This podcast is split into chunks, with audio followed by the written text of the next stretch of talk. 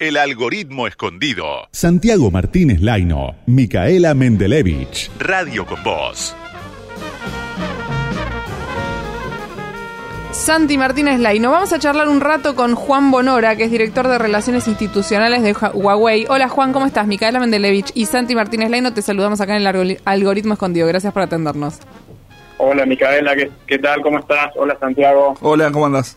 Juan, lo primero que te quiero preguntar es cómo se pronuncia Huawei. Está aceptado de varias maneras. la, H como J o como muda, es decir, Huawei o Huawei, y también puede ser Huawei o eh, Huawei. ¿Vos cómo le decís? Yo le digo como generalmente le dicen los chinos que es Huawei. Huawei, Huawei. le vamos a decir así. Eh, Juan, nos conocimos el otro día en las pruebas de 5G ahí en el ENACOM.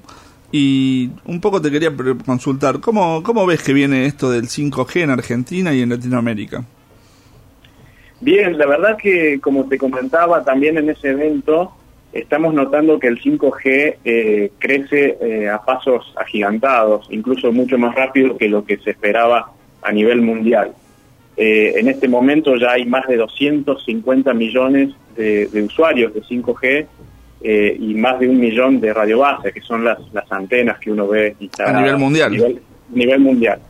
En el caso de, la, de Latinoamérica, esperamos que entre cinco y seis países hagan lanzamiento del nuevo espectro. Vos sabés que se necesitan nuevas frecuencias para, para hacer esto del 5G a lo largo eh, de este año y bueno, el, resto puede ser que, que se haga en el año que viene.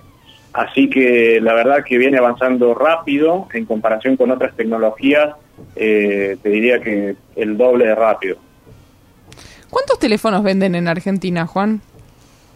En este momento el, sector nuestro de la parte de celulares eh, no está haciendo eh, ventas en Argentina, salvo proyectos muy particulares que incluyan, es decir, un proyecto para, para escuelas o algún requerimiento eh, de un gobierno en particular, pero la venta de celulares en Argentina a través de los canales eh, estándar está suspendido en este momento.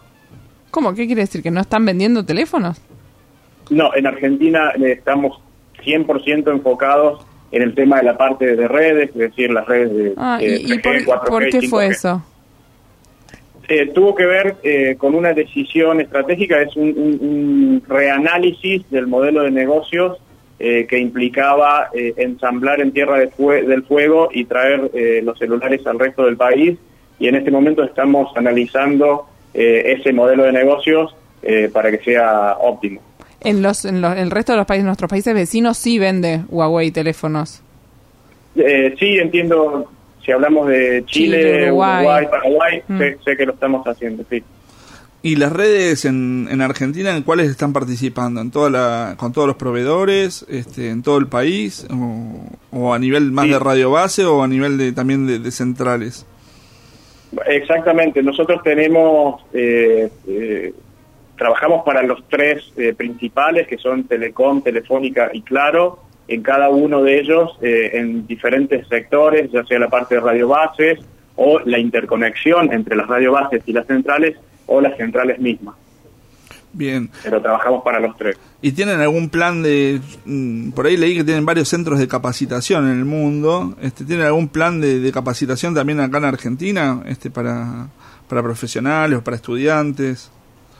Nosotros desde hace cinco años tenemos abierto un centro de entrenamiento acá en Capital Federal, eh, en el barrio de Puerto Madero, eh, y estamos capacitando entre 1.500 y 2.000 personas por año, eh, tanto empleados propios como empleados de nuestros clientes principales y también hemos tenido eh, cooperación con algunas universidades y algunos gobiernos. Así que estamos en esto del entrenamiento y de hecho este centro de entrenamiento es un centro de entrenamiento regional, es decir, eh, que también exportamos eh, servicios de, training eh, para el resto de los países de la región. Y ahí, por ahí leía también que tienen un gran desarrollo con todo lo que es inteligencia artificial. Este, ¿Cuáles son los, planes que tienen con respecto a esto? ¿O ¿Cuáles son los desarrollos que vienen, vienen, vienen llevando adelante? claro, la inteligencia artificial toca en muchísimos de los de las áreas, digamos. Nosotros tenemos eh, el tema de la inteligencia artificial en teoría punta a punta. Para mencionarte algunos de los casos, es el tema de, los teléfonos celulares, por ejemplo, eh, a los que se le ha aplicado inteligencia eh, para, por ejemplo, la carga de la batería, es decir, sabe eh, en qué momento del día lo estás usando más, en qué momento del día es el apropiado para cargar la batería y teniendo todo eso en cuenta, eh, optimiza muchísimo el tiempo de carga y la duración de la vida de la batería.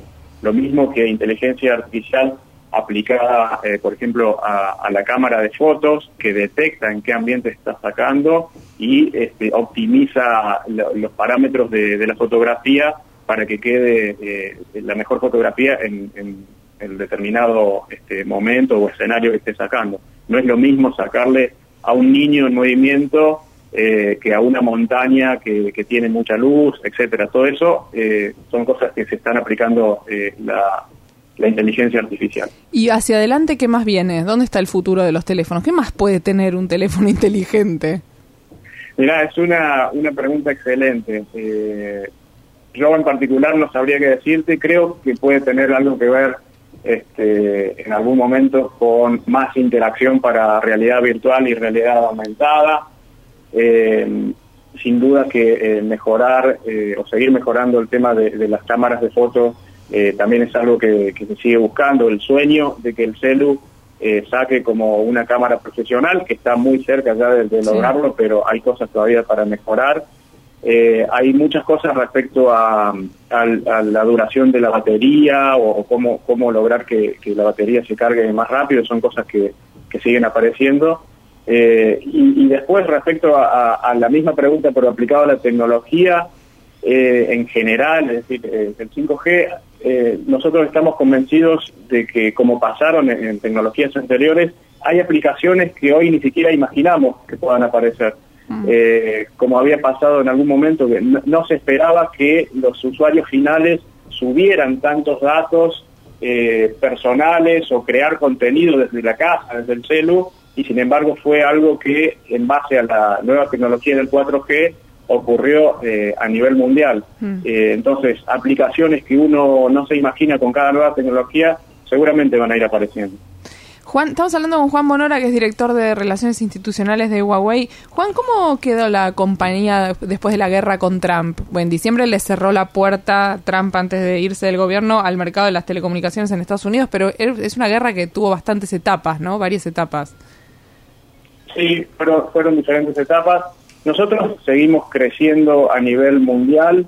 Los datos eh, aún por certificar eh, del 2020 indican que hemos crecido por arriba del 11% eh, a nivel mundial. Así que, digamos, seguimos creciendo. Probablemente podríamos haber crecido más si no hubiera existido estar en el medio de esa guerra entre dos potencias. Pero la verdad que los resultados siguen siendo muy, muy positivos. Y te hago una, la última pregunta. Este, con respecto a, las inversiones en el país, tenés, eh, ¿nos podés adelantar si tienen previsto hacer algún tipo de, inversión en los próximos años? No, no solamente en este año, sino por por ahí tienen algún plan en, lo, en, los próximos dos, tres años de, de, invertir en algo vinculado con esto de 5G, de las redes. ¿Cómo, cómo lo ves eso? Mira, nosotros no somos una empresa eh, de inversiones en el sentido, por ejemplo, que lo hace Telecom o Telefónica, donde ellos instalan una red para luego cobrar el servicio y recuperar la inversión. Nosotros más bien seguimos las inversiones de los operadores claro. y ellos van a ser los que definan eh, cuándo van a instalar el 5G. Claro. Bueno. Muchas gracias, Juan, por la comunicación. Muchas gracias. No, ¿eh? Por favor, un gustazo. Gracias. Era Juan Bonora, director de Relaciones Institucionales de Huawei. El algoritmo escondido. Micaela Mendelevich, Santiago Martínez Laino. Hasta las 8. Radio con Voz, 899.